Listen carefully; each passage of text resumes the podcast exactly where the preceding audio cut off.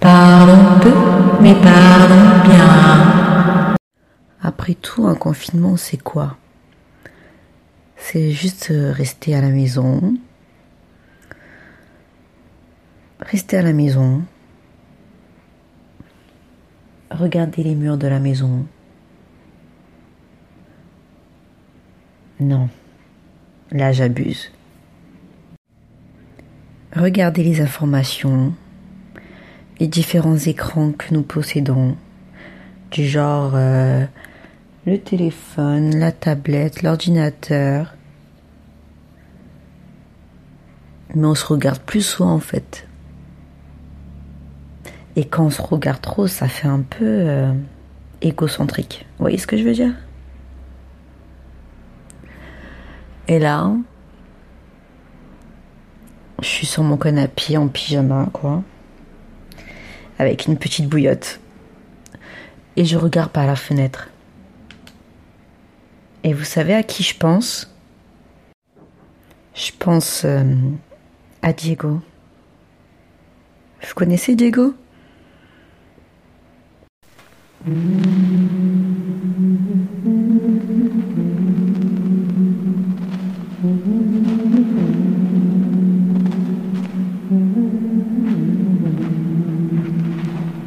En train de sélectionner euh, un interprète ou une interprète pour que vous vous souveniez de qui est Diego. Alors là, j'ai vu euh, beaucoup de coureurs du dimanche, euh, tous en cœur, se balader. Ils ont tellement raison. Parce que la vie, elle est toujours là, la vie, en fait. Bref.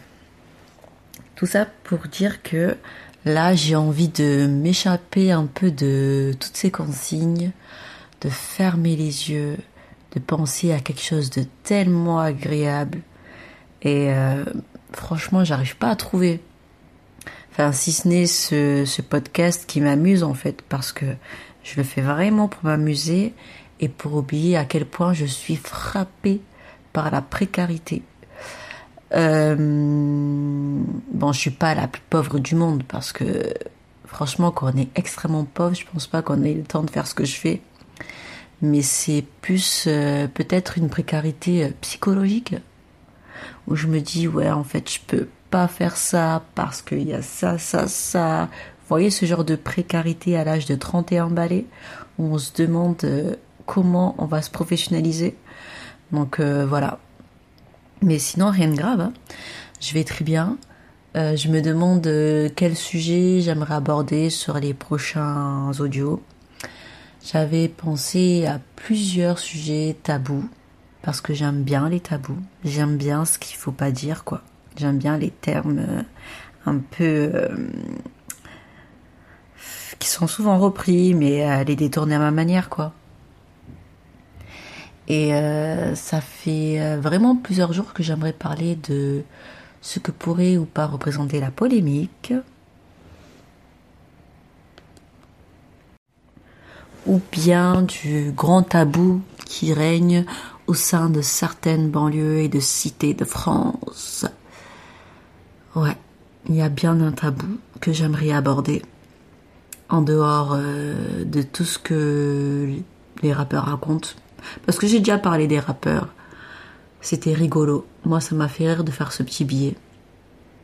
Mais euh, comment dire Le plus grand tabou des cités, selon moi, c'est l'amour. L'amour. L'amour. Je crois que je suis amoureuse là. L'amour l'amour. Mais qu'est-ce que vont dire mes parents? L'amour. Mais au lieu de vous raconter des salades, euh, je tenais juste à partager un petit truc que j'ai grave kiffé et qui concerne ce sujet justement. Euh, le reportage euh, s'appelle L'amour en cité. Il a été écrit et réalisé par Mariam Guisset et Rudy William Kabuiku. J'espère que je j'écorche pas son nom parce que là c'est chaud sinon, c'est chaud patate. Et euh, ce qui est très intéressant dans ce reportage que j'ai visionné il y a plusieurs années, c'est qu'il retrace le, le, parcours amoureux de plusieurs personnes qui ont peut-être aujourd'hui la quarantaine ou euh, 35 ans voire plus. Le reportage, vous pouvez le visionner sur YouTube, entre parenthèses. Euh, et puis il parle de cette complexité à être euh, amoureux en cité. Enfin, c'est même pas que c'est complexe, c'est juste que s'expriment pas de la même manière par rapport à leur famille. Et le problème, il est surtout situé euh, au sujet des amours mixtes, mixtes. Putain, hey, je sais pas parler. Les amours mixtes, euh, vous savez, les amours entre deux personnes qui n'ont pas la même ethnie, ou pas la même couleur, ou pas la même religion. C'est compliqué à aborder. Je dis la, cité, mais en fait, c'est dans tous les milieux sociaux. Mais comme, euh, ouais, je peux pas commencer à parler de quelque chose que je ne connais pas. Et euh, cette complexité, euh, ça fait mal à la tête. Oh, ça fait tellement mal à la tête. Et j'espère que ça sera de plus en plus abordé. Je sais pas si je suis prête à l'aborder. Mais en même temps, c'est contradictoire de faire un podcast à ce sujet et ne pas l'aborder concrètement. Mais juste, genre, je soulève le point. Et euh, au fond de mon cœur, j'aimerais pouvoir aborder le sujet avec d'autres personnes que ma petite personne. Parce que sinon, c'est nul, quoi. Je peux pas passer mon temps à faire des monologues. Mais euh, comme je suis un peu associable, je sais pas comment faire pour aborder les gens. Je sais pas moi dire Hey, est-ce que tu as envie de parler d'amour? Cité Non, quand même, faut pas abuser. Déjà, je sais même pas si ce que je vais dire, je vais le diffuser quoi. Enfin, là, il est 17h31, le soleil est sur le point de se coucher en Ile-de-France. Je ne sais pas où vous êtes, mais en tout cas, prenez soin de vous. Prenez soin vraiment de vous. Moi, je vais essayer de prendre soin de moi en faisant des podcasts bizarres, en me reposant, en me reposant pardon, et euh, en mangeant. Là d'ailleurs, j'ai envie de manger euh, un tchèb, un tchèboudjen au poulet, oh, avec la sauce, avec des carottes, oh, avec euh, plein de trucs. Ah, des bananes, des bananes à loco aussi. Il n'y a que ça qui pourrait me réconforter en ce moment, avec ce confinement. Mais euh, à la place, je mange d'autres trucs, mais ça n'a pas le même effet. Et euh, ouais, nourrissez-vous bien en fait. Mangez du gras, du sucré, du salé. Trêve de bêtises. Bye. En fait, je trouve qu'on ne parle pas assez d'amour. On parle de relations, mais pas d'amour en fait. Et c'est dommage. Euh, si j'avais euh, la possibilité de d'effectuer le reportage que je veux, j'aimerais effectuer un reportage sur euh, l'amour cornélien. Mais l'amour cornélien 21e siècle ancré dans la réalité. Parce que oui, madame, oui, monsieur, beaucoup de personnes sont touchées par ce phénomène. L'amour cornélien, c'est euh, c'est euh, c'est un phénomène qui est mis en scène par euh, par Corneille dans ses pièces de théâtre comme le Cid, comme que je pas de bêtises.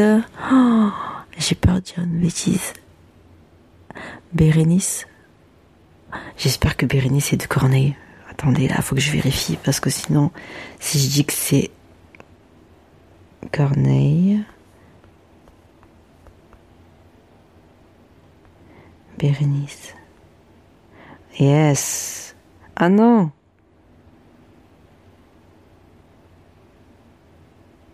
C'est de Racine, la honte.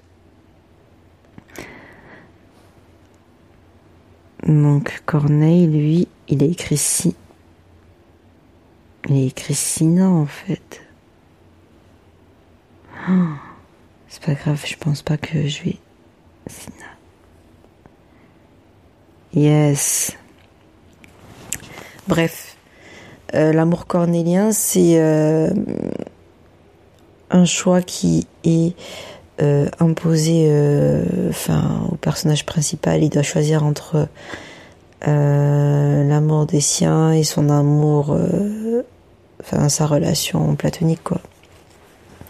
En gros, actuellement, pour la faire vraiment courte, ça serait l'histoire d'un homme ou d'une femme, ou d'une femme ou d'une femme, d'un homme ou d'un homme qui ne peut pas s'unir avec euh, l'homme ou la personne qu'il aime euh, pour ne pas froisser sa famille. Voilà. Et j'ai envie de parler de ça. Pour moi aujourd'hui, c'est ça la mort cornélien.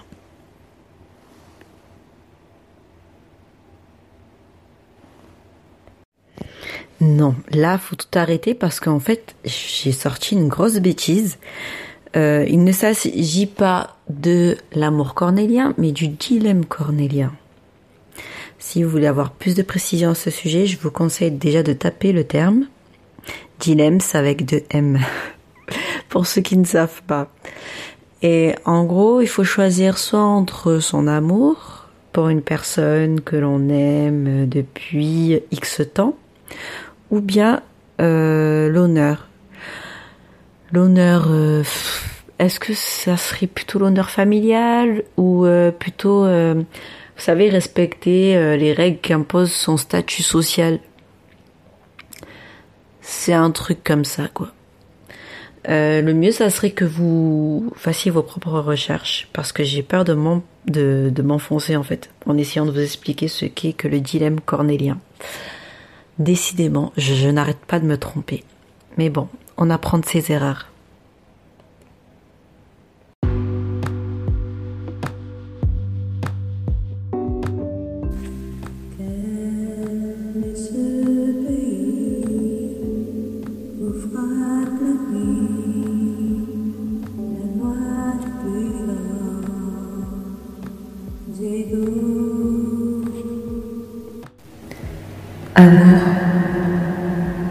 Amour, amour,